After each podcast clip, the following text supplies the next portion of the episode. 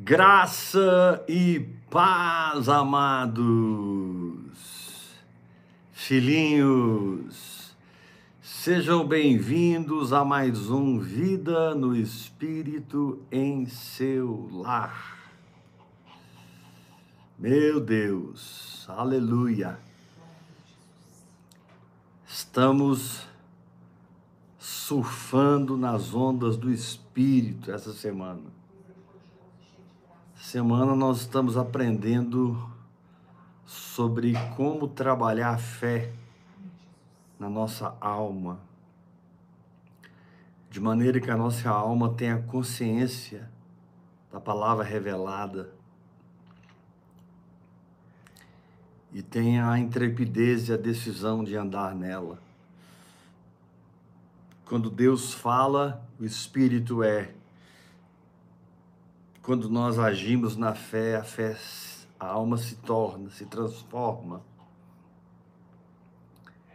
E nós começamos essa semana perguntando para você o que você pensaria, o que você sentiria, o que você diria, como você estaria agindo se aquilo que você está crendo já estivesse na sua posse de maneira visível.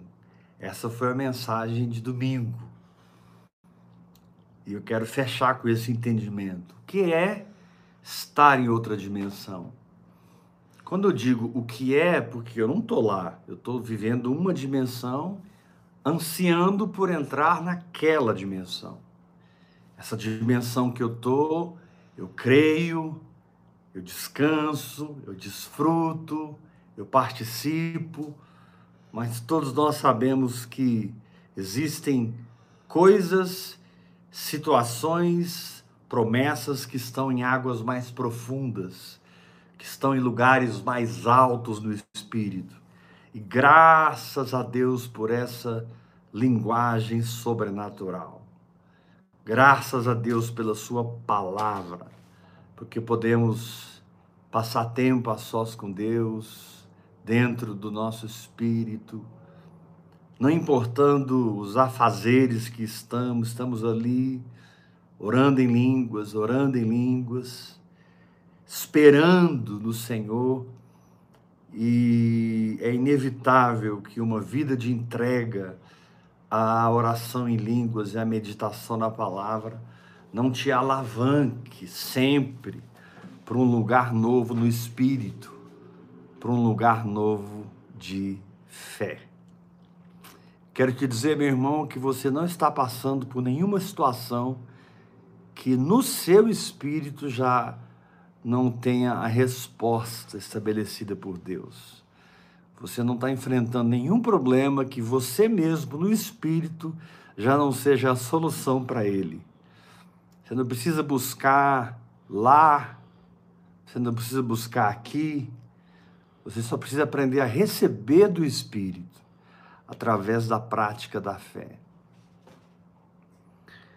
Tiago diz que aquele que ouve a palavra de Deus e não pratica, ou seja, aquele que tem uma fé pujante, uma fé poderosa, tem a convicção do Espírito, mas não age à altura daquela palavra, é semelhante a um homem que contempla o seu rosto no espelho, mas logo ele esquece como é a imagem que ele viu. Interessante.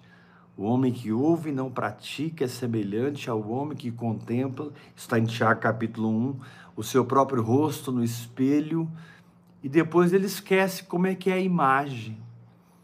Porque o que preserva a imagem daquela realidade na sua vida, o que preserva aquela essência na sua vida é a prática da palavra de Deus. E se você precisa aprender algo, confie em mim, você precisa aprender a pôr em prática o que Deus diz dentro do seu espírito. Claro que Satanás vai combater isso sua carne vai dar os seus gritos, a sua alma vai ficar meio atolada, emperrada, travada aqui e ali. Mas se você não parar de orar em línguas, você vai rompendo cercas, rompendo barreiras, você vai conquistando a si próprio. Agora, é possível você imaginar-se em outra dimensão, em outro lugar no espírito. É possível você criar um quadro mental claro de um novo momento, porque a palavra de Deus sempre, quando é revelada, é revelada para se tornar o nosso estado psicológico. Toda a palavra tem como objetivo ser vida para o seu espírito, um estado psicológico e emocional, transformando você pela renovação da sua mente, e saúde, força, cura para o seu corpo, vida para o seu corpo. E na medida que o seu ser tripartido, o seu ser tridimensional, vai desfrutando da palavra de Deus, porque você é alguém que põe em prática, os ensinamentos do Espírito Santo, você vai sofrendo uma dilatação, você vai estendendo todo da sua habitação, você vai firmando bem as suas estacas e você começa a transbordar para a direita e para a esquerda, e você começa a verificar que é possível viver em águas mais profundas os religiosos não vão aplaudir você, porque eles estão mortos nas suas obras mortas. Eles estão adormecidos pelo entorpecimento espiritual, por, por falta de ativação da fé. Eles estão desconectados de uma consciência que manifesta, porque não tem a ousadia de descer do barco e andar sobre as águas, não tem a intrepidez de permanecer com as suas mãos levantadas, adorando a Deus, glorificando o Senhor. Mas essa noite eu quero eu quero ir mais fundo com você. Porque eu sei que a maioria de vocês que me ouvem já estão orando em línguas, eu acho muito difícil uma pessoa continuar me ouvindo se ela não mergulhar na oração em línguas, porque ela não vai entender 80% das coisas que eu falo. Para ela vai ser grego, para ela vai ser mistério, para ela vai ser até loucura e muitas vezes até uma irresponsabilidade, quando na verdade irresponsabilidade é viver na incredulidade. Aí sim você está sendo irresponsável. Quando você vive na incredulidade, quando você vive nos seus medos. Mas, quando o oposto ocorre, você está ali orando no Espírito Santo, meditando na palavra, debaixo da graça, sabe? Nenhuma condenação, nenhuma culpa, mas ali debaixo da graça de Deus e sabendo que tudo já está feito, e a sua prática simplesmente toma posse desse feito. A sua prática simplesmente é uma prática apropriativa desse feito do Calvário. E você vai superabundando na graça de Deus. Paulo diz lá em 2 Coríntios 9 que nós podemos ter tudo em ampla suficiência para que superabundemos em toda a graça. Uau! 2 Coríntios, capítulo 9, Paulo diz que nós podemos ter tudo em ampla suficiência. Deve estar lá no versículo 9, versículo 10. Eu confesso que não sei qual é o versículo. Mas diz lá que nós, tendo tudo ampla suficiência, superabundamos em toda boa obra. Que coisa fantástica. Agora, meu amigo, meu irmão, meu filhinho, meu companheiro de guerra, estar debaixo do espírito da fé precisa ser discernido por você. Estar debaixo do manto da fé precisa ser entendido por você dentro do seu espírito. Estar conectado com a manifestação dos milagres é algo que precisa ser normalizado na sua vida. Porque a vida cristã nunca será uma expressão de uma vida natural que nasceu na alma, foi desenvolvida pela alma e está sendo executada pela alma. A alma não tem esse propósito.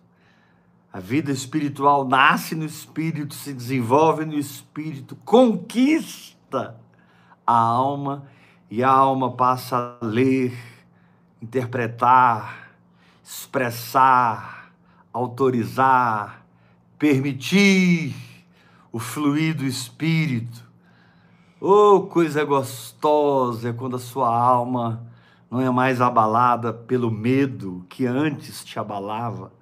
Sua alma não é mais sacudida pelas sugestões do diabo para que você parasse de orar em línguas, parasse de crer, parasse de confessar a palavra, abandonasse o caminho da fé. Pelo contrário, as circunstâncias, quando aparecem, geram reações imediatas que correspondem à atmosfera de fé que nós vivemos. As circunstâncias que vêm para fazer pressão sobre nós apenas revelam onde nós estamos no espírito.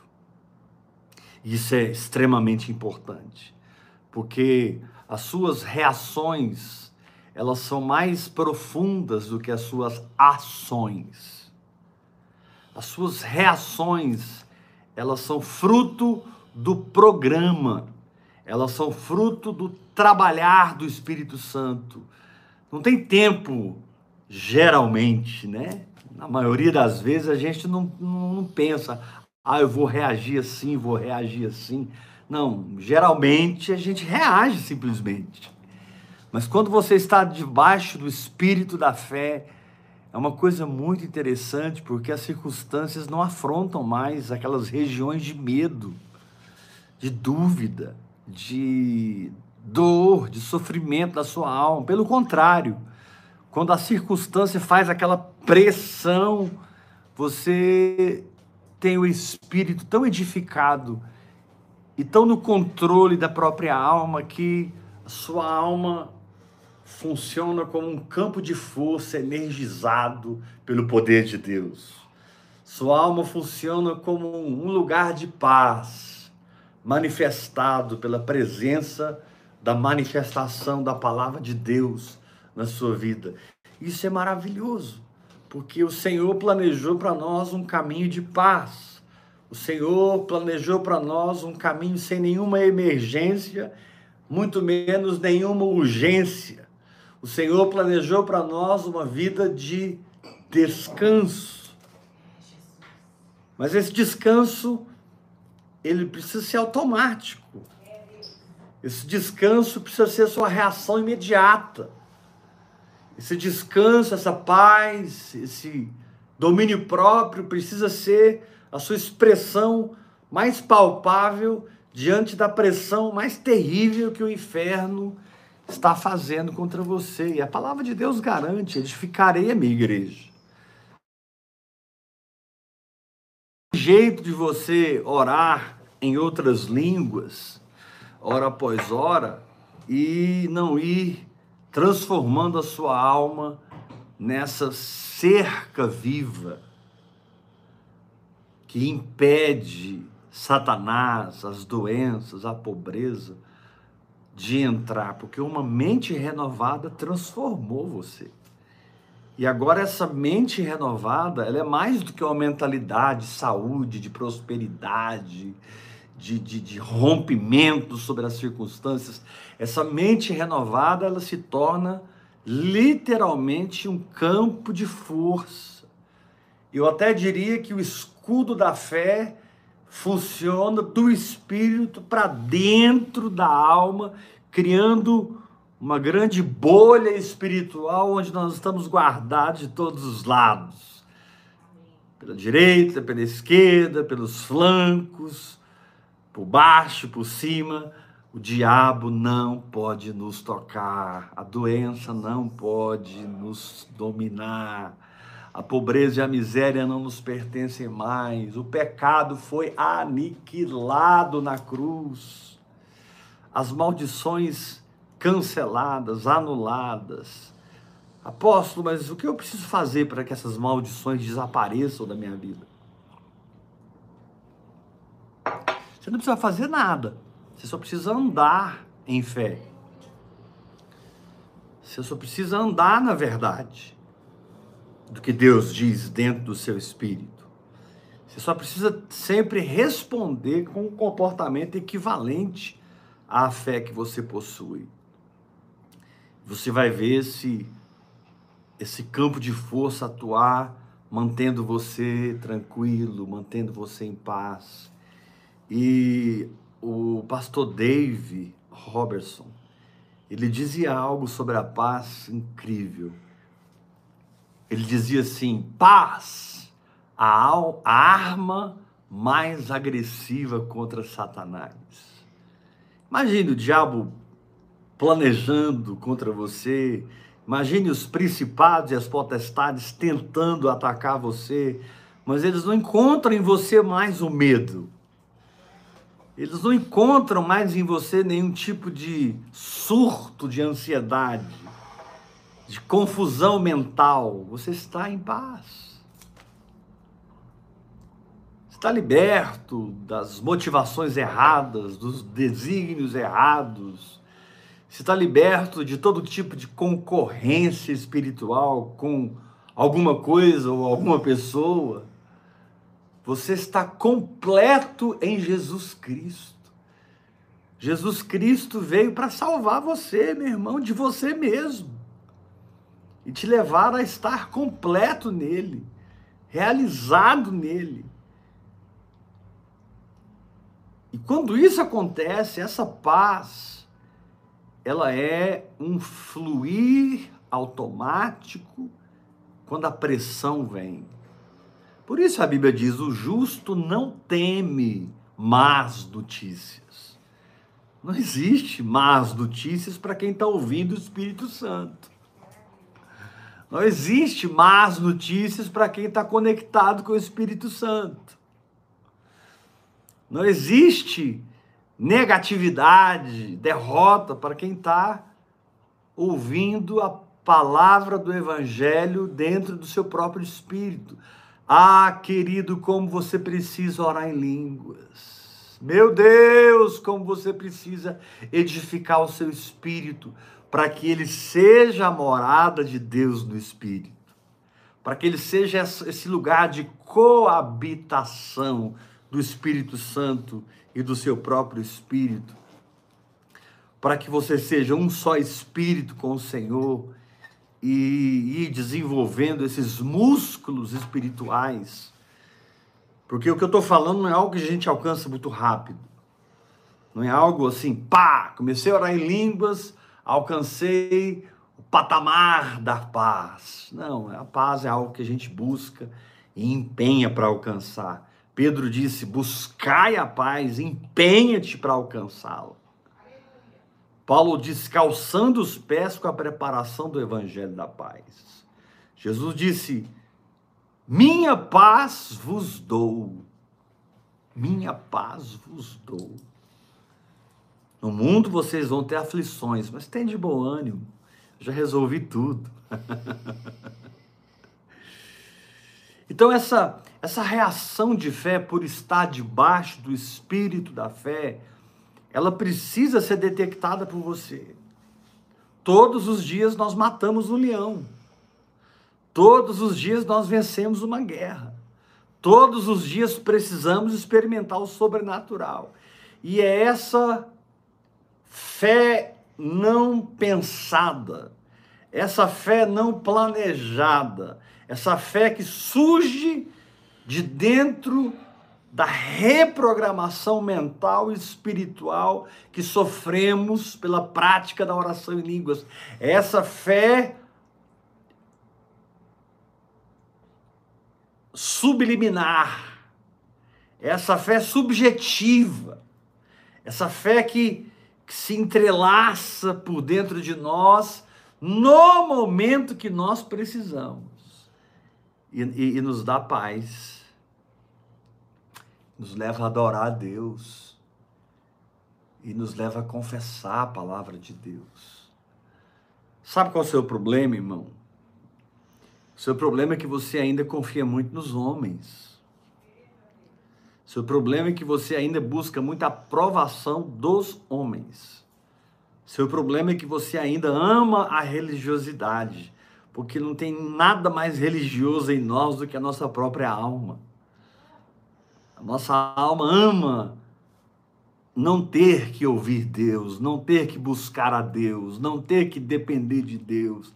Ela ama aprender as coisas na igreja e repeti-las por imitação repeti-las por aprendizado, quando o que acontece no nosso espírito é o contrário. Nós contemplamos a glória do Senhor e somos transformados de glória em glória na mesma imagem, como pelo Senhor, o Espírito. Então, essa fé não pensada, não planejada, ela é fruto de quem tem uma jornada em Deus. Eu quero te encorajar a ter paciência com você mesmo. Eu quero te encorajar a ter perseverança com você mesmo, porque talvez você está me ouvindo, está me entendendo, mas você se sente longe desse lugar automático. Você se, se sente longe desse lugar impensável. Impensavelmente, eu já tenho reações de fé e ações de fé. É, é interessante, né? Eu lembrei daquele filme A Identidade Born. Não sei quantos já assistiram aquele filme. Mas ele levou um tiro e perdeu a consciência, esqueceu de tudo.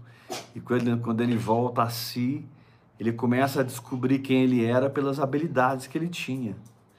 E quando as necessidades surgiam, ele percebia que tinha habilidades de alguém que foi treinado, que foi preparado para aquela situação de guerra, de confronto, de batalha, de, de, de, de, né? ele percebe a, a, o Jason Bourne, ele, ele, ele, vai, ele, vai, ele vai descobrindo que ele tinha habilidades e ele usava essas habilidades e ele próprio ficava assustado com as habilidades que ele tinha.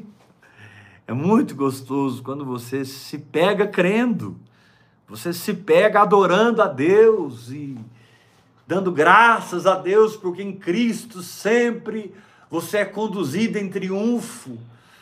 E é nesse lugar que o Espírito Santo, através da oração em línguas, vai veicular você, vai canalizar você, vai derramar você, vai plantar você, vai colocar você nessa fé impensável que foi programada com os tempos que você passou orando em línguas, lendo a Bíblia, entendendo a revelação, pondo em ação a fé, pondo em ação a fé, pondo em ação a fé.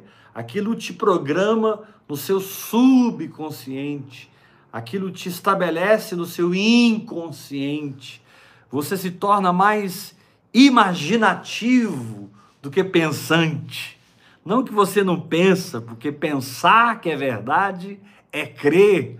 Mas quando você transcende o pensar e já está imaginando, né? Vendo-se naquela nova condição, você é capaz de ver detalhes da promessa de Deus, ver detalhes do que Deus vai fazer, ver detalhes muitas vezes cirúrgicos da operação de Deus na sua fé, você, você pensa a fé, fala a fé, age na fé, mas você também imagina, cria quadros mentais muito claros, ou seja, a palavra de Deus se tornou um estado psicológico, a palavra de Deus se tornou um estado emocional, e você fica ali dando manutenção ao seu espírito, orando em línguas, enquanto o seu espírito dá manutenção à sua alma, brilhando nela, iluminando-a,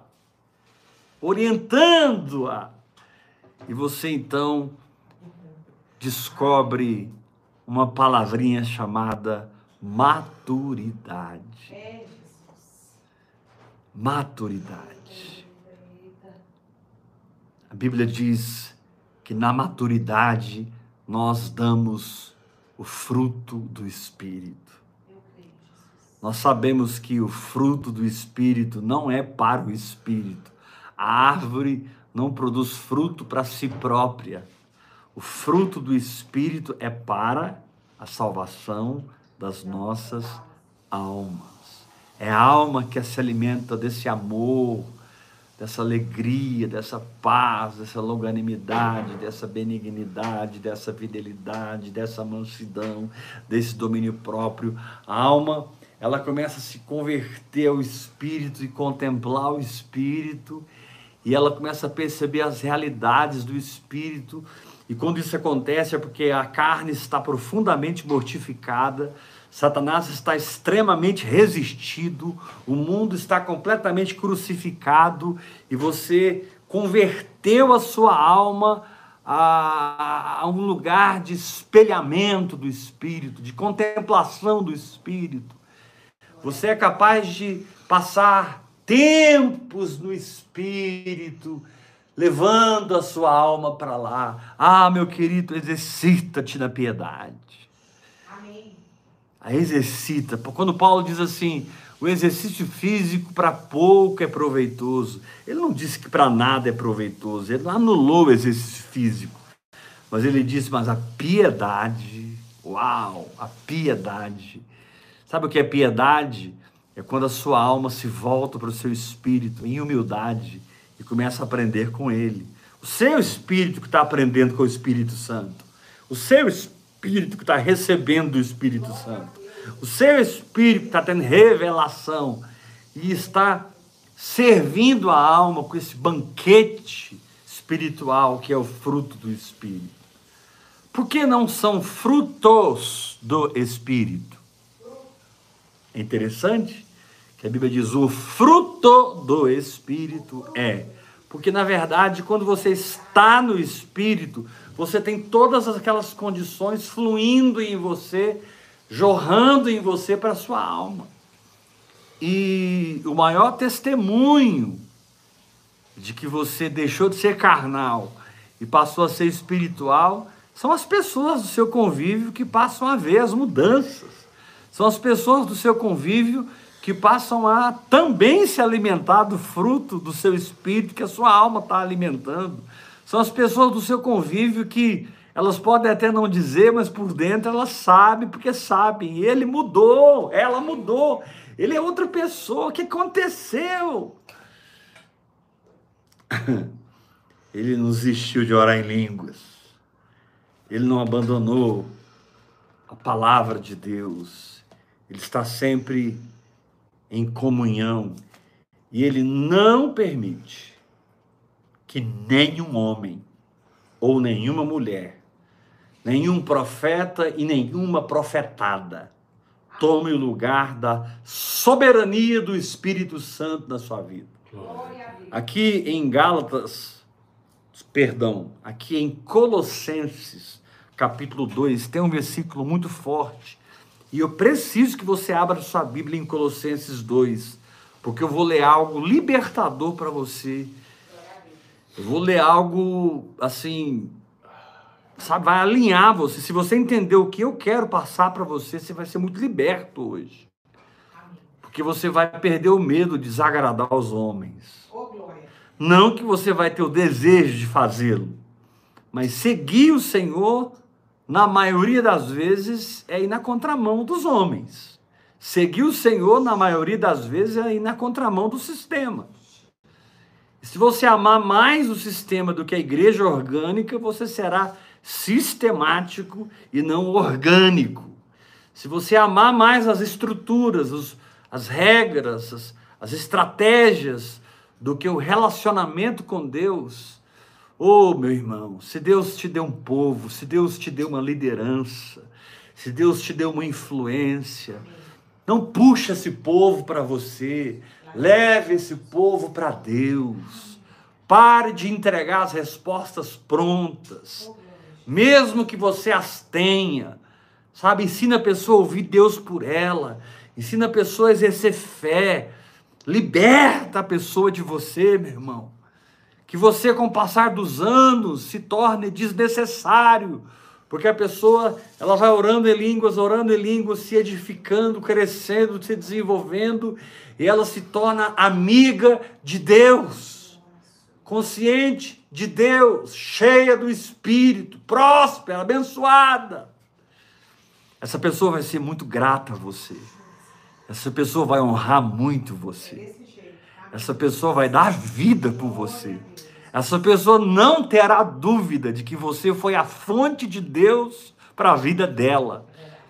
Esse é o tipo de pessoa que você nem precisa falar de oferta para ela. Você não precisa nem ensinar ela a te ofertar, porque ela vai sentir do coração um desejo sobrenatural de abençoar a sua vida, honrar a sua vida, cuidar da sua vida, mesmo que você seja um grande empresário, uma grande empresária. Tem gente que tem uma noção tão carnal de oferta, né? É, é, eu oferto para quem precisa. Não, querido, você oferta para quem o Espírito te guia. Amém. Você oferta pelo encargo que você tem no Espírito. Você oferta segundo você propõe no coração, não por tristeza. Não vai funcionar se tiver tristeza, nem por necessidade porque Deus ama quem dá com alegria.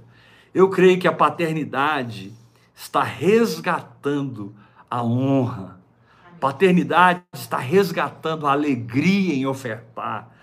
Porque não é mais um gasofilácio, uma estrutura, é uma pessoa que eu quero honrar. Porque a minha vida mudou.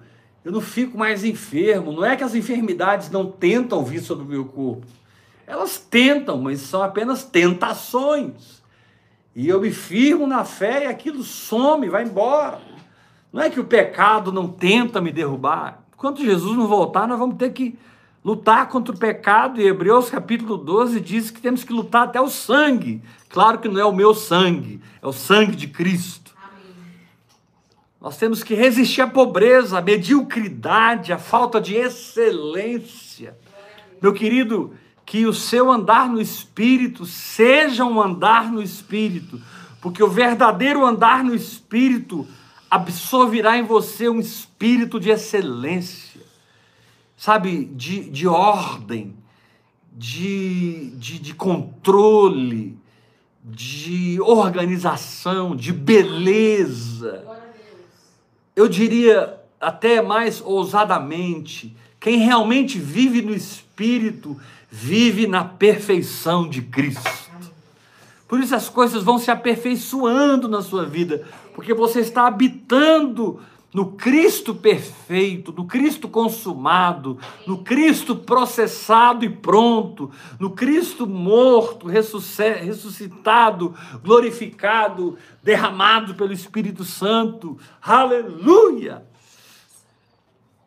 Mas se a pressão está gerando dúvidas, medo, murmuração, desânimo, maledicência, inveja, você precisa olhar mais para a cruz de Cristo.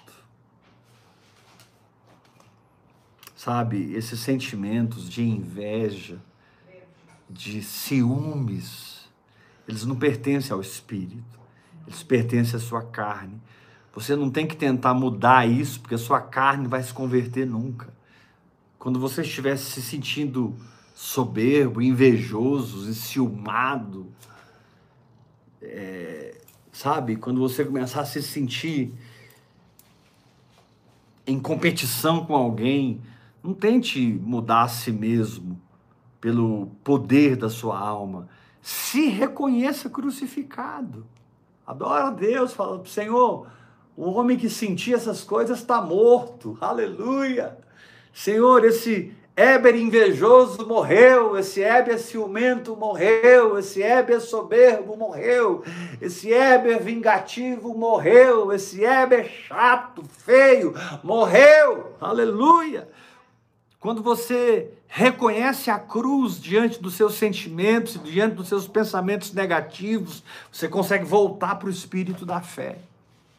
Quando você reconhece a cruz diante de manifestações da carne, é incrível, sem nenhum esforço, você se conecta no amor, no perdão, no dar a outra face, no perdoar 70 vezes 7. É maravilhoso quando você, diante dos sentimentos mais negativos, reconhece: estou crucificado com Cristo. Sabe, meu irmão, deixa eu te falar uma coisa. Para de lutar para mudar a sua carne. Mata ela. Mas você não vai matar ela a não ser pela fé. Porque Jesus já fez isso por você. Você vai matar a sua carne reconhecendo que ela está morta. Sabe, quando esses, quando esses sentimentos negativos, contrário ao amor de Deus, à fé operante, à vida do Espírito, se avultarem Calma. Soberba está ali, a inveja está ali, o medo está ali, a raiva, a amargura. Calma, isso já está resolvido. Você só precisa agradecer a Deus dizer: Senhor, muito obrigado, porque a minha carne está crucificada. Eu reconheço a minha carne crucificada. E na medida que você aplica esse simples, essa simplicidade de fé, de que já estou crucificado com Cristo, você já pula para a atmosfera do Espírito rapidinho e você volta a movimentar a locomotiva da fé, que puxa as emoções, que arrasta os pensamentos, que arrasta a saúde, transcende você para o reino de Deus e para as dimensões da Nova Jerusalém. Isso é maravilhoso. Mas aqui em, em Colossenses, abra sua Bíblia aqui em Colossenses 2. Eu quero ver, eu quero ler com você o versículo 18 e o versículo 19. Eu preciso que você preste atenção porque esse texto ele é absolutamente libertador. Ele é absolutamente libertador. Colossenses 2, versículo 18 e versículo 19. Diz assim: Ninguém se faça árbitro contra vós outros. Olha que lugar no espírito que você tem em Jesus Cristo. Ninguém se faça juiz da sua pessoa. Pretestando humildade e culto dos anjos, aí é os argumentos que os falsos profetas usam, né?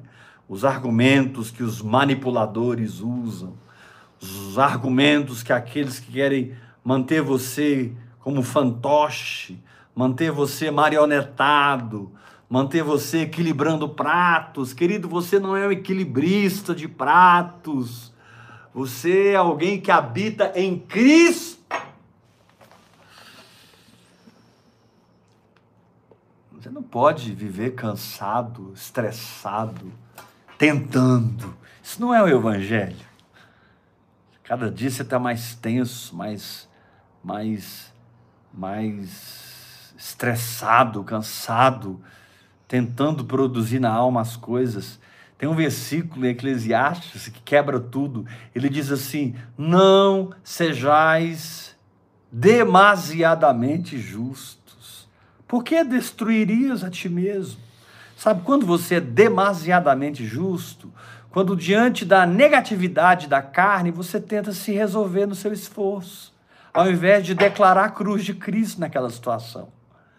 Diante da incredulidade, do medo, da amargura, da raiva, do pânico, da ansiedade, você tenta aplicar regras humanas, filosofias humanas. Aqui diz: ninguém te julgue, pretextando humildade, culto dos anjos. Olha, um anjo, eu vi um anjo aí.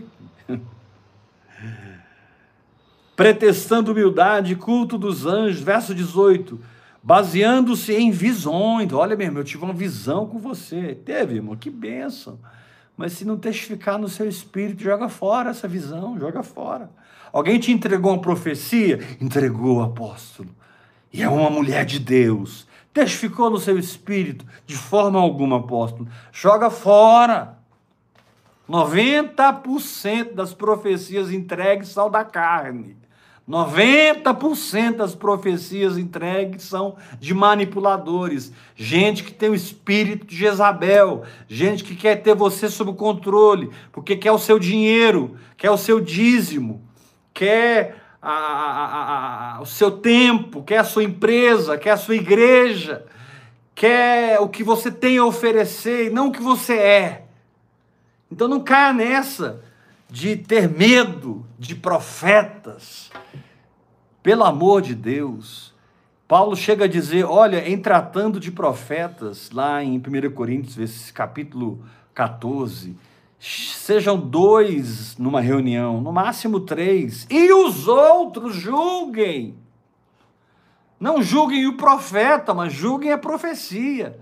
O profeta que não aceita que a sua profecia não pode ser julgada já é demonstração de um falso profeta. Vou repetir isso. O profeta que não aceita que a sua profecia seja julgada já demonstra falsidade. Porque se eu tenho uma palavra de Deus para sua vida, eu não vou tentar inculcar essa palavra, eu vou entregar e vou descansar. Você vai julgar e receber ou não. Novo Testamento é completamente diferente do Antigo Testamento, quando alguns profetas realmente tinham a unção de Deus e quando você queria escutar Deus, você ia até eles. No Novo Testamento, você não vai atrás do profeta. No Novo Testamento, o profeta vai atrás de você. Aleluia. Eu não corro atrás de profeta, eu não meu Deus. Eu vivo num lugar hoje de tanta paz dessas religiosidades, irmãos. Eu vivo num lugar hoje tão liberto, meu Deus, dessas energias que antes eu confesso, eu ovacionei, eu eu ovacionei, sabe, o meu carisma. Puxa, eu não sabia que era carisma, eu pensava que era unção. Eu estava ali na minha oratória, mas eu não sabia que o que o povo precisa é o espírito da profecia e não da minha oratória. Não importa eu ser um bom comunicador, se no meio das entranhas das minhas palavras Deus não estiver falando. Não adianta absolutamente nada. Palavra de Eber e nada, literalmente é a mesma coisa. Agora, a palavra de Éder, misturada com o espírito da profecia, é o testemunho de Jesus. Apocalipse diz que o espírito da profecia é o testemunho de Jesus, é o poder de Jesus, é a vida de Cristo. Aí é outra coisa. Muito bom quando o espírito da profecia está fluindo e um está entendendo de uma maneira, o outro está entendendo de outra maneira, o outro está recebendo de outra maneira, porque o Espírito da profecia supre todo mundo. Todo mundo vai embora para casa com aquele sentimento assim: quem contou minha vida para ele? Quem que abriu minhas intimidades para ele? Como é que assim? Como é que pode esse homem falar tudo da minha vida? Aí a pessoa que está do seu lado ouve você dizendo isso, não, peraí, ele falou tudo para mim, e você diz, não, ele falou tudo para mim. Não, não é isso. É que o espírito da profecia, ele tem a capacidade de edificar a igreja. Quem ora em línguas a si mesmo se edifica. Quem profetiza edifica a igreja. Então, quanto mais eu oro em línguas, mais eu sou edificado para edificar, mais eu sou carregado de poder para ministrar mas eu sou energizado do Espírito para fluir no Espírito da profecia. E quando o Espírito da profecia cai sobre mim, jorra da minha boca, cada um é suprido na sua necessidade. O enfermo é curado, a, quem precisa de um milagre na justiça, recebe fé para esse milagre, começa a louvar a Deus e declarar o milagre. Quem precisa de uma libertação financeira, quem precisa entrar numa nova condição, sabe, querido, Deus precisa restaurar a palavra profética no nosso meio. Deus precisa pegar esses tremendos pregadores que nós temos hoje, essas mulheres fantásticas que nós temos hoje nos púlpitos das igrejas e mergulhá-los em um óleo quente do Espírito e batizá-los no fogo do Espírito, para que realmente eles falem da parte de Deus, eles falem da parte de Cristo, eles não preguem dando indireta para ninguém, tentando satisfazer o público para no final do culto receber uma boa oferta. Ah, não, não, não, não, não, não, não. Que o espírito da profecia na sua boca seja independente. E que você seja humilde. Porque Paulo disse: o que profetiza, profetiza segundo a medida de fé que tem. Olha como isso é forte. Paulo disse: o que profetiza, profetiza segundo a vida de fé que tem. Ou seja, o espírito da profecia não vai fluir da minha boca mais do que a palavra de Deus que eu estou vivendo, mais da palavra de Deus que se incorporou na minha vida, mais da palavra de Deus que me revestiu. É a minha vida com Deus, em Deus, para Deus, incorporando a palavra que me dá condições de profetizar. Eu sempre digo, eu não preparo a palavra, a palavra me prepara. Não estou contra você que vai ministrar e tal, colocar no seu iPad, fazer suas anotações. Se você precisa, glória a Deus, raramente eu preciso, mas se eu preciso, eu uso. Mas geralmente Deus me dá algumas noções, algumas portas do que eu vou falar, e eu sento aqui, ou eu vou para um púlpito, e eu simplesmente, aquela porta espiritual está entremeia aberta, eu abro aquela porta pela fé e começo a falar, e me encontro numa sala de banquete onde eu vou pegando comida e dando para o povo. É isso que o Espírito da profecia faz. Ele põe o pregador, ele põe o profeta, o apóstolo, uma sala de banquete onde ele começa a servir todo mundo. Em algum momento daquele culto, Deus te pega. Eu me lembro do Dave Robertson nesse aspecto. Não tinha uma reunião que eu ia naquele homem que em algum momento do culto a coisa não era para mim mesmo. Não tinha se sentar com o Dave Robertson durante duas horas era saber com certeza que algumas coisas seriam ditas diretamente para você e você saberia disso. É isso que o Espírito da profecia faz. É isso que aconteceu no derramamento do Espírito Santo, quando todo mundo falou em línguas e cada um interpretou na sua própria língua, cada um entendeu na sua própria língua. É a mesma coisa. Quando o Espírito da profecia sopra, jorra, cada um recebe na sua necessidade. Por isso que é tão poderosa a oração em línguas, porque ela te eleva para mover na profecia. Paulo disse: Olha, que bom que vocês oram em línguas, mas eu quero que vocês profetizem. Ou seja, se eu fico cinco horas aqui, lemar, eu estou profetizando para mim mesmo. O fluxo do poder de Deus está entrando em mim mesmo. Eu estou recebendo para mim mesmo. E de repente aquelas cinco horas são condensadas em 30 minutos, 40 minutos, onde o Espírito da profecia me toma e eu derramo de Deus sobre o povo, derramo de Deus aqui pelas redes sociais, e as pessoas são alimentadas, são edificadas. Muitas terminam de ouvir a palavra e já começam a ouvir de novo. É, muitos terminam de ouvir a ministração aqui no canal Imediatamente eles já põem no começo e começam a ouvir novamente. Foi tão real para eles, foi tão profético para eles, foi tão peculiar para eles que eles dizem: essa palavra é minha, é uma herança minha. E é mesmo, e é mesmo. Mas aqui Paulo continua dizendo em Colossenses 2, versículo 18: Ninguém se faça árbitro contra vós outros, pretextando humildade, culto dos anjos, baseando-se em visões,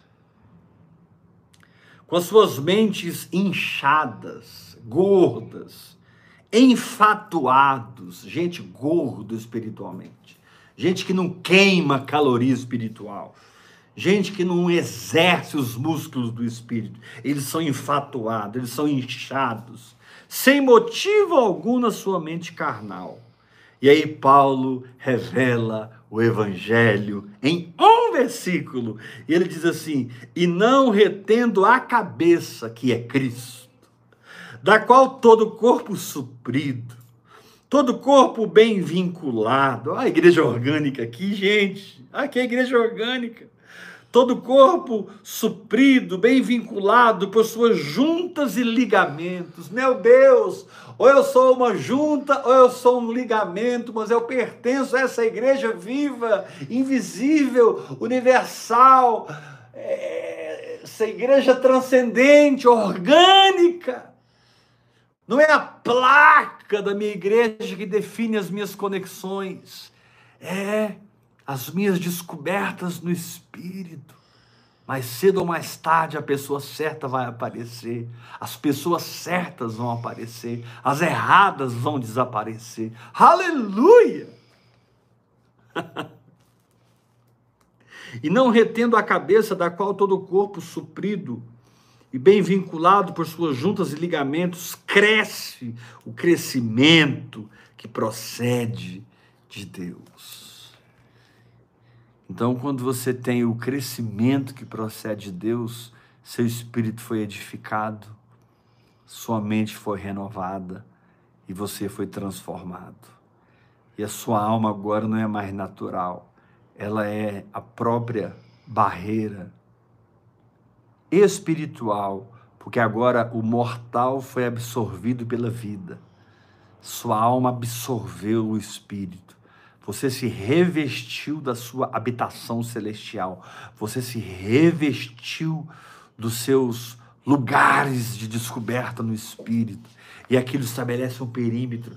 Não tem como, que você vai dormir bem, você vai ter saúde, você vai é, poder se relacionar com saúde com as pessoas, porque você não vai relacionar com elas baseado no que você quer delas, baseado no interesse, mas pelo contrário, você vai ter encargo do Senhor para se entregar a Ele, aos seus irmãos. Você vai ter encargo do Senhor para se entregar a Ele e a essas conexões que o Espírito Santo está promovendo. Você se vê ligado a Paulo, ligado a Apolo, ligado a a, a, Cefas, ligado a Barnabé. E Paulo diz: tudo é vós, voz de Cristo e Cristo de Deus. Aleluia! Eu tenho conexões no corpo com paternidade definida, porque lá no capítulo 4, depois que ele diz que tudo é vosso, ele diz: vocês não têm muitos pais, porque eu, pelo evangelho, vos gerei. No caso da maioria de vocês, eu, pelo Evangelho, vos reengendrei, né? Vocês nasceram, nasceram de novo no meu útero profético e apostólico. E hoje vocês são filhos do hora após hora, filhos da palavra da fé. Aleluia! E você agora reage no espírito.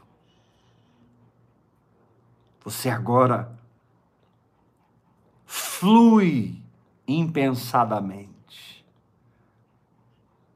Uma águia, quando ela está voando, ela não fica preocupada. Eu vou colocar as asas assim, agora eu vou puxar as asas assim. Quando ela vai pegar uma presa, né? Porque a águia vem, a águia tem um olho microscópio biônico, né? A águia vê o peixe lá dentro da água, e ela vem com toda velocidade, e ela vem com aquelas garras enormes. E ela não fica pensando como ela vai fazer, ela simplesmente faz.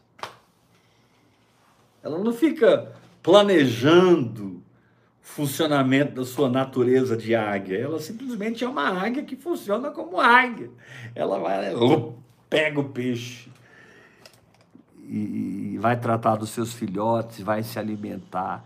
Sabe, meu irmão, quando você precisa pensar muito para fazer algo, planejar muito para fazer algo, calcular muito para fazer algo, pensar muito para fazer algo, para!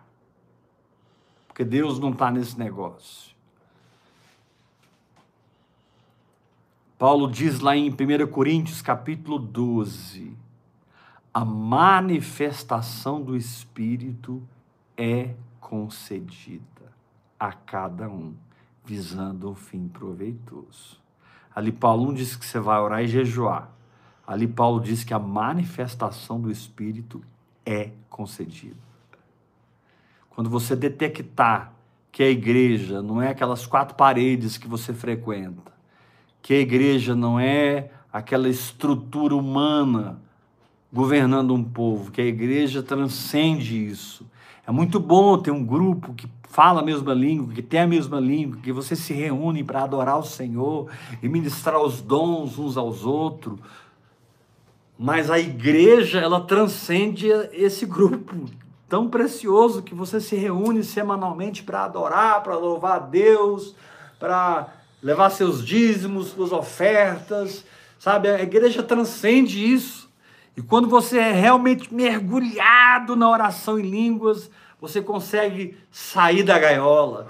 E você consegue sobreviver fora da gaiola, e aí você passa a viver fora da gaiola, e aí você é livre fora da gaiola, e aí, meu irmão, não tem ninguém que te põe mais debaixo do jugo dos homens, não tem ninguém que te manipula mais, não tem ninguém que enfia a goela abaixo do seu espírito, o engano, a heresia, a falsa doutrina, o falso evangelho. Porque a oração em línguas cria um filtro dentro de você, a oração em línguas, é, é, ela cria uma condição dentro de você que no Antigo Testamento era chamado de Tumim e Urim. Eram duas pedras que os sacerdotes usavam para decidir, o Urim e o Tumim. Aleluia! Você tem o urim e o tumim dentro de você. Você tem o Espírito e a palavra. O Espírito e a palavra. Você está lá, rebassuranda, raga, lamanai. E você está aqui, chorimando, reixa, lamarondarai. Você já aprendeu a ler a Bíblia e orar em línguas ao mesmo tempo? Corimassurandarai.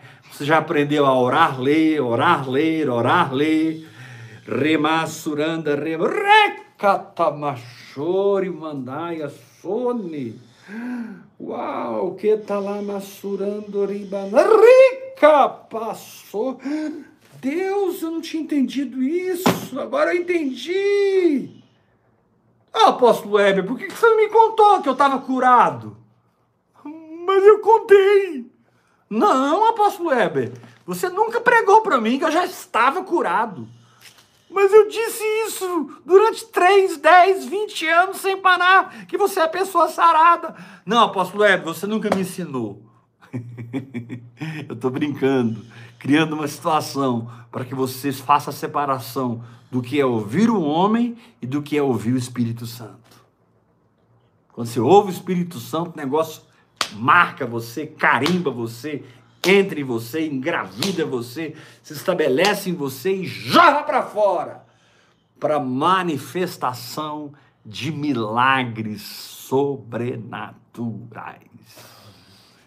Então, querido, essa semana nós estamos é, encerrando os nossos trabalhos e chamando você para trabalhar fé na sua alma para que a sua consciência psicológica e emocional sejam reflexos da operação de Deus no seu espírito, pela oração em línguas e a meditação na palavra de Deus.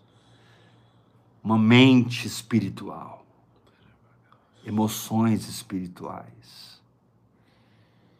Deus não é pai da minha alma, mas Deus me chama para salvar a minha alma. Jesus disse: Na vossa perseverança ganhareis as vossas almas.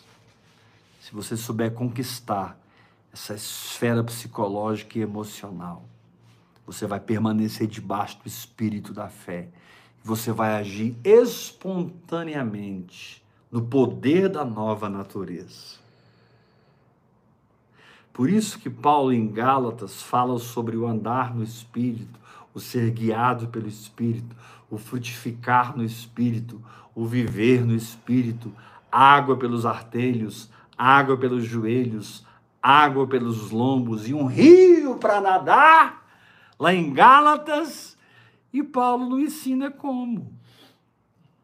Porque não precisa, você só precisa desenvolver-se espiritualmente e se entregar ao Espírito, que a nova natureza vai guiar você, vai pulsar em você, vai dirigir você.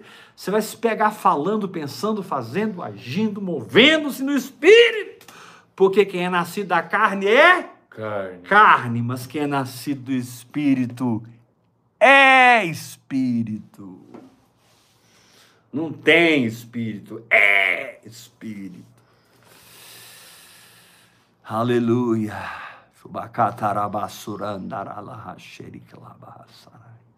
Tem muita fraqueza hoje sendo substituída pela força. Amém. Tem muita incapacidade humana sendo substituída pelos dons e capacitações do Espírito. Tem muita falta de propósito se reconectando com o espírito apostólico, se conectando com a paternidade, assumindo a paternidade como fonte da visão da qual você pertence, da tribo da qual você pertence, do sotaque espiritual que você carrega, do seu DNA no espírito. Você precisa ter um DNA, meu irmão. Para de ouvir tantos pregadores, pelo amor de Deus. Para de ler tantos livros. Eu não estou dizendo que você não pode ouvir, não é isso. É isso. Mas quando você não define a paternidade, você não começa uma obra, porque a paternidade tem a planta. A paternidade passou pelo caminho. A paternidade tem tudo encapsulado para entregar para você. O que demoraram cinco anos para receber, dez anos para receber, vinte anos para receber, você recebe em três minutos. Você recebe numa ministração como essa. O valor de uma paternidade é algo incrível. Ah, mas fulano é homem de Deus, amém. Mas está no espírito da fé que você move? Está, pastor. Glória a Deus. Está no espírito da fé que você caminha? Não, pastor. Então sai fora. O espírito da fé que você escolhe para andar e abraçar já define quem você vai ouvir, quem você não vai ouvir, o que você vai ler, o que você não vai ler, porque você não pode perder tempo. Essa vida aqui é um sopro. Esses dias eu estava brincando de bolinha de gude. Era uma criança. Estou com 54, 55 anos. Daqui a pouco eu estou com 90 e daqui a pouco eu fui. A vida voa para você perder tempo com a religiosidade da sua alma que quer agradar os homens e não a Deus. Eu quebro isso essa noite em nome de Jesus. Você é uma pessoa que decide agradar o Senhor, aproximar-se do Senhor, ter intimidade com o Senhor, sabe? Aprenda a invocá-lo. Oh, Senhor Jesus. Aprenda a falar o seu nome com invocação.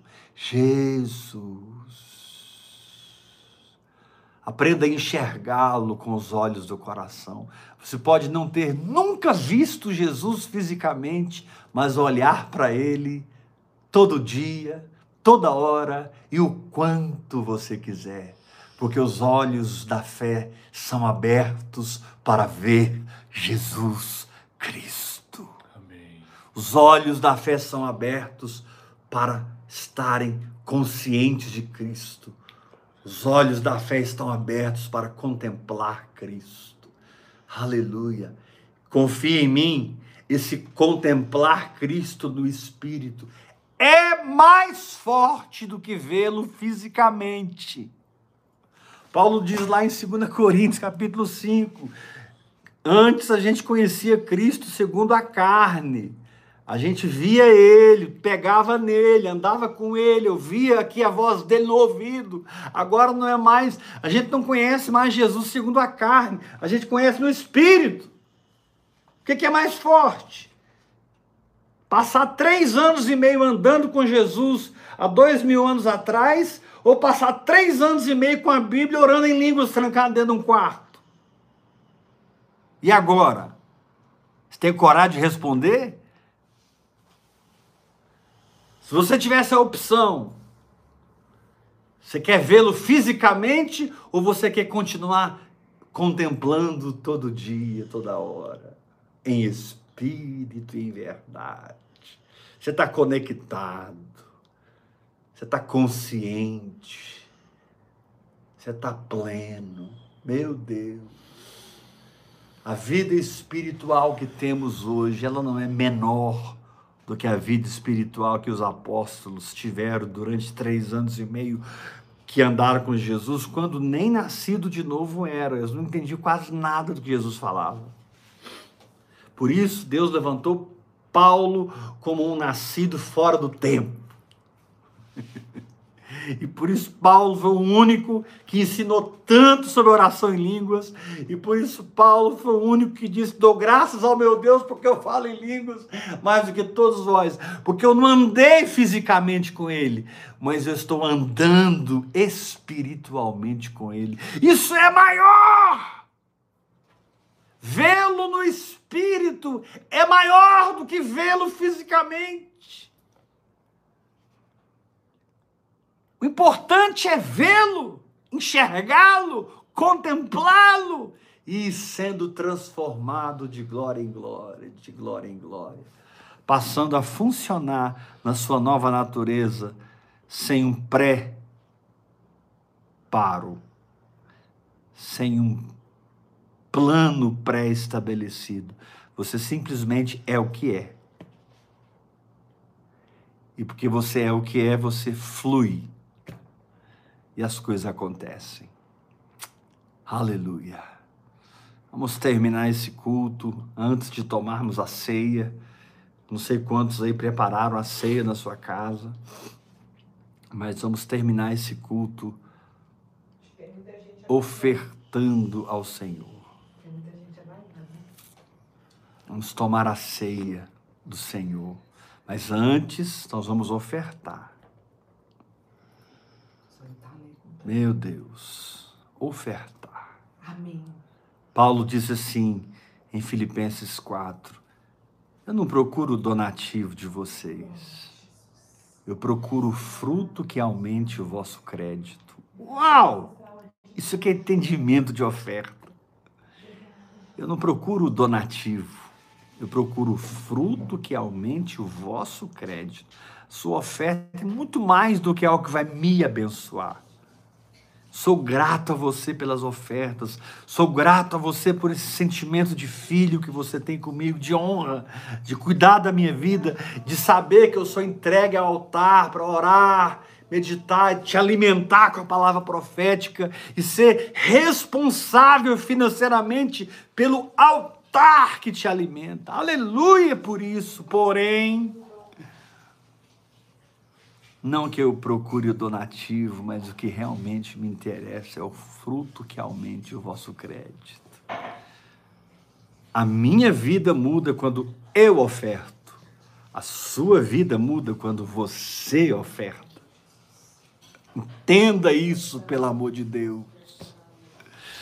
Nossa, posso entendi, caiu a ficha. Uau, caiu a ficha. Mimi, me dá aí a chave Pix, que hoje eu vou começar. A partir de hoje eu sou um dos mantenedores. Onde estão os 999? Eu sou um dos mil. Uhul! Daqui a pouco você vai dizer assim: eu sou um dos cinco mil. Daqui a pouco você vai dizer assim: eu sou um dos dez mil. Você faz a sua oferta pela chave Pix que é o CPF da Bispa Iula. Vou falar bem pausadamente para você anotar. Anota aí, põe no celular. Para você poder ofertar. 971 579 961 20. Amém? Repetindo. CPF da Bispa Iula. 971 579 961 20 faça a sua oferta. Eu espero que todos, literalmente, nessa noite, plantem uma semente. Eu espero que lá no meu grupo, daqui a pouco, chova de recibos de oferta. Haja uma chuva de oferta. Não é porque você quer aparecer, você quer testemunhar, se alegrar com seus irmãos. Tem gente que oferta muito, tem gente que oferta pouco, não importa. Cada um contribua segundo propôs no coração, não com tristeza nem por necessidade, porque Deus ama quem dá com alegria. Agora, pelo amor de Deus, querido, você pode dar mais, você vai dar pouco, menos. Isso é feio no reino do Espírito. Você pode dar mil, você dá quinhentos. Agora que você está livre da religião, você deixou de ser dizimista e passou a ser nadista. Eu não sou mais dizimista, estou liberto da religião. O que, que você é, meu irmão? Nadista. A avareza tomou conta do coração, não dá mais nada. Não! Nós somos generosos, nós somos prósperos, nós pertencemos ao espírito de excelência e ofertamos nesse espírito porque nós colhemos o espírito de excelência na casa que moramos, na roupa que vestimos, na comida que comemos, no espectro familiar. Sua fé não toca só você, sua fé toca seus amigos e sua família. Sua fé toca todo o seu oikos, todo o seu oikos, toda a sua casa. Aleluia. Aleluia. 971 579 96120. Amém? Vamos tomar ceia do Senhor. Tiagão, meu secretário fiel. Daqui uns dias eu vou reunir a galera aqui de novo. Tô com saudade. Simeão, Paulinho, Alessandro, Tarcísio, Laís. Ah, eu te o meu advogado e a minha advogada do fogo. Glória a Deus. Molhe o pão, Senhor, nós te damos graças. Te damos graças, Jesus, pelo teu sangue e pela tua carne, que nos dão acesso à tua realidade. Nós queremos acessar a tua realidade cada dia mais, Jesus. E sermos cada dia mais transformados na imagem da tua glória. Em nome de Jesus, como o pão. Glória a Deus. Participe do corpo. Ah, não sabia que tinha ceia. Pois é, toda quarta-feira a gente toma ceia. Tinha bastante gente esperando. Né? pessoas. Aleluia. Uma fé que trabalha na alma e leva a alma a ser o que ela foi chamada para ser uma expressão plena do Espírito. Estamos encerrando nosso trabalho essa semana, hoje é quarta-feira, quinta, sexta e sábado você vai ruminar tudo, ouvir as palavras de novo, orando em línguas. Querido, pega esse hábito, entre lá no canal do YouTube, uhum. se inscreva no canal, dá o, o, o like aí agora, dá o seu like aí agora no canal. Se você gostou da palavra, é claro. Se você foi abençoado, dá o seu like, aciona o sininho, se inscreva no canal. Sim. Não, apóstolo, eu quero mais do que o canal, eu quero andar com você, quero ser seu filho, sua filha. Fala comigo no WhatsApp, 629-8223-1222. Me procura no WhatsApp, 629-8223-1222. Pode ser que eu demore um pouco, mas eu vou te responder. Em nome de Jesus, amém? Até domingo! Essa semana a alma foi cansada. Vamos ver o que, que Deus vai preparar para nós domingo. Eu não tenho a mínima ideia. Mas amanhã já estou mergulhado. Rei Kamassuran, sexta-feira, Rei Kamadorabachakwa, sábado, Roboná, domingo, Kalebarassurum, Direkenai. E o Espírito da profecia vai nos alimentar a semana que vem, como nos alimentou essa semana. Meu Deus! Ouça a palavra de domingo, ouça a palavra de segunda, a palavra de ontem, a palavra de hoje. Sabe, cada palavra como um, uma unção que move você para dimensões novas. Graça e paz. Até domingo, 8 horas da noite. Vocês que são da minha igreja, eu sou pastor de uma igreja, que é o meu grupo. Aleluia! Ai, apóstolo, eu não estou no grupo ainda, mas eu sou da sua igreja. Amém, glória a Deus. Mas é porque lá no grupo a gente grudou mesmo. O Espírito da Profecia lá é 24 horas. É, esse grupo é maravilhoso. E se você quiser entrar no grupo, se você for meu filho, fala comigo que eu te ponho no grupo, tá bom? Vai ser um prazer ter você conosco. 629-8223-1222 é o meu WhatsApp pessoal. Eu sou acessível. Eu não sou grande coisa. Você não tem que falar com a secretária da minha secretária para falar com não sei quem para chegar a mim. Não. Fala igual Jesus, vinde a mim. Pode vir direto aqui. Eu sou disponível.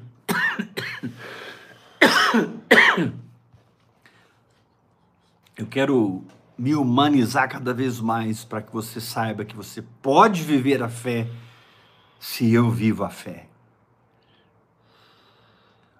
Eu quero ser cada vez mais humano para que você enxergue a simplicidade do Evangelho na minha vida e você tenha toda a intrepidez de viver a fé. Eu não sou uma coisa especial, um ser de luz. Apóstolo Weber é um ser de luz da minha vida. Ah, para com isso. Eu sou seu irmão. Sou uma pessoa simples que descobriu um evangelho que funciona. Uhul! Essa eu vou repetir. Eu sou uma pessoa simples que descobriu um evangelho que funciona. Graça e paz. Até domingo, 8 horas da noite. Beijo no coração. Sou apaixonado por vocês. Vocês sabem disso, né?